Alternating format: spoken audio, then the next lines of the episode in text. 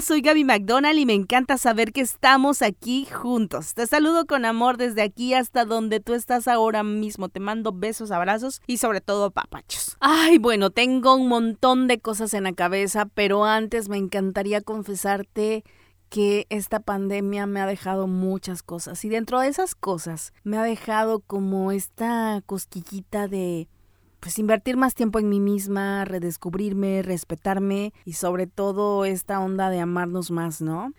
La verdad es que deseo que estés teniendo mejores días. Sé que esta cuestión de la pandemia no ha sido nada fácil. Vamos a salir adelante, eso te lo garantizo, y todo va a pasar.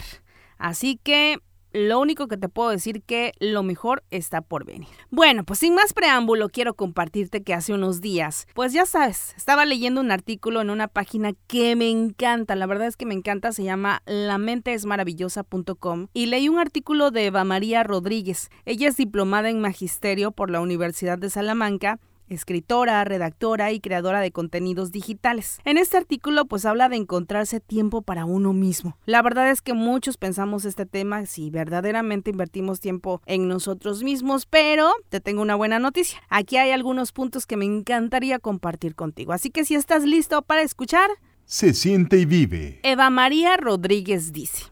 Encontrar tiempo para ti mismo es muy importante, pero tenemos tantas cosas que hacer, tantas obligaciones impuestas o autoimpuestas, pues que nos olvidamos de nosotros mismos. El sometimiento a las urgencias, las demandas de otros y las obligaciones laborales es tal que incluso nos sentimos culpables por querer tiempo para nosotros mismos, para nuestras actividades de ocio, de cuidado personal. Pero todos necesitamos tiempo para nosotros mismos, para compartir tiempo con nuestros seres queridos sin otras preocupaciones. Esto es fundamental para mantener el equilibrio, liberar el estrés acumulado y sobre todo recargar energías. Es real. ¿Cuántas veces no hemos sentido que no podemos más? Que sentimos que la angustia o el estrés nos gana. Lo primero que hacemos es poner en primer lugar nuestros pendientes, deberes y el tiempo que queda, pues lo ocupamos para nosotros mismos. Si quieres que no te pase esto, sigamos con los consejos de la mente es maravillosa.com. Así que nos vamos al punto número uno. Revisa y ordena tu horario. Ay, qué seria soné, ¿verdad? Es correcto, hay que revisar y ordenar nuestro horario. Hay que racionalizar el tiempo que se dedica a cada cosa. Normalmente, pues tendemos a tener un horario solo para cuestiones de trabajo. Pero, ¿qué pasa el resto del día? Sería una buena pregunta, ¿no? Si eres tu propio jefe, esto es particularmente importante, más si aún tienes la oficina en casa o muy cerca. Ay, no quisiera decirte que me pasa eso en el trabajo en casa. Hay días difíciles. Esto de trabajar en casa es un show. Punto número 2. Aprende a delegar. Ay, ay, ay. Uno de los motivos por los que las personas se cargan de trabajo es que quieren tenerlo todo bajo control y asumen la mayor parte del trabajo y las responsabilidades. Para eso es necesario cultivar la confianza en los demás y no ser demasiado perfeccionistas. Sí, así como lo escuchaste. Perfeccionistas. Descargar parte del trabajo en otro pues te permitirá rendir mucho más debido a que esta liberación te quita mucho estrés, lo cual te permite ser más eficiente y sobre todo más eficaz. Punto número 3. Aprende a decir que no. Saber decir que no es una habilidad fundamental para no acumular más responsabilidades de las que puedes satisfacer. Adquirir demasiados compromisos afecta a tu calidad de vida y a la calidad del tiempo que dedicas a todo lo demás. Sin duda, este tema de verdad merece un espacio especial, pues dejaríamos de tener muchos problemas si tan solo pudiéramos decir la palabra no. Sí, la palabra no en algunos momentos se vuelve la palabra mágica. ¿Qué tal si seguimos estos consejos? Paramos un poco y los ponemos en práctica. Son tres solamente, ¿los recuerdas? Paso número uno, revisa y ordena tu horario. Paso número dos, aprende a delegar. Y paso número tres, aprende a decir que no. Bueno, pues tenemos una chamba bien grande que es intentarlo juntos. ¿Te parece? Se siente y vive. Ay. Inhalo.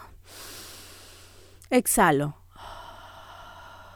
Muchas cosas que repensar para alimentar nuestra mente y nuestro corazón, para que podamos crecer firmes y con buenas raíces. Antes de irme, me encantaría dejarte esta frase de mi amado libro, El Principito.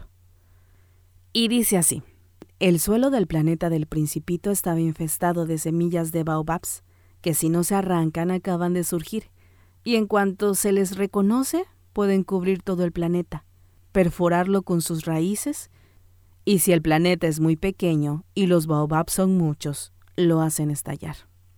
Los baobabs los asemejo con aquellas cosas que son negativas en nuestras vidas. El asteroide B612, que era del principito, es como si fuera nuestra persona. Me di cuenta que es necesario arar para no permitir que crezcan semejantes semillas y nos destruyan. Con esta práctica nuestro campo será limpio, fértil y nosotros seremos excelentes jornaleros. Espero que te haya encantado esta frase, la verdad es que a mí me encanta. Yo espero que tú en algún momento quieras compartirme mm, alguno de tus libros favoritos. Bueno, pues antes de irme quisiera mandarte un gran abrazo, un gran beso, decirte que hoy va a ser un día maravilloso, que no tengas miedo. A veces mm, nos desanimamos, a veces tenemos problemas, pero casi estoy segura que vamos a salir adelante día con día. Recuerda que lo mejor está por venir. Te mando muchos besos, soy Gaby McDonald y nos escuchamos en la próxima emisión de Siente y Vive a través de Radio Alma.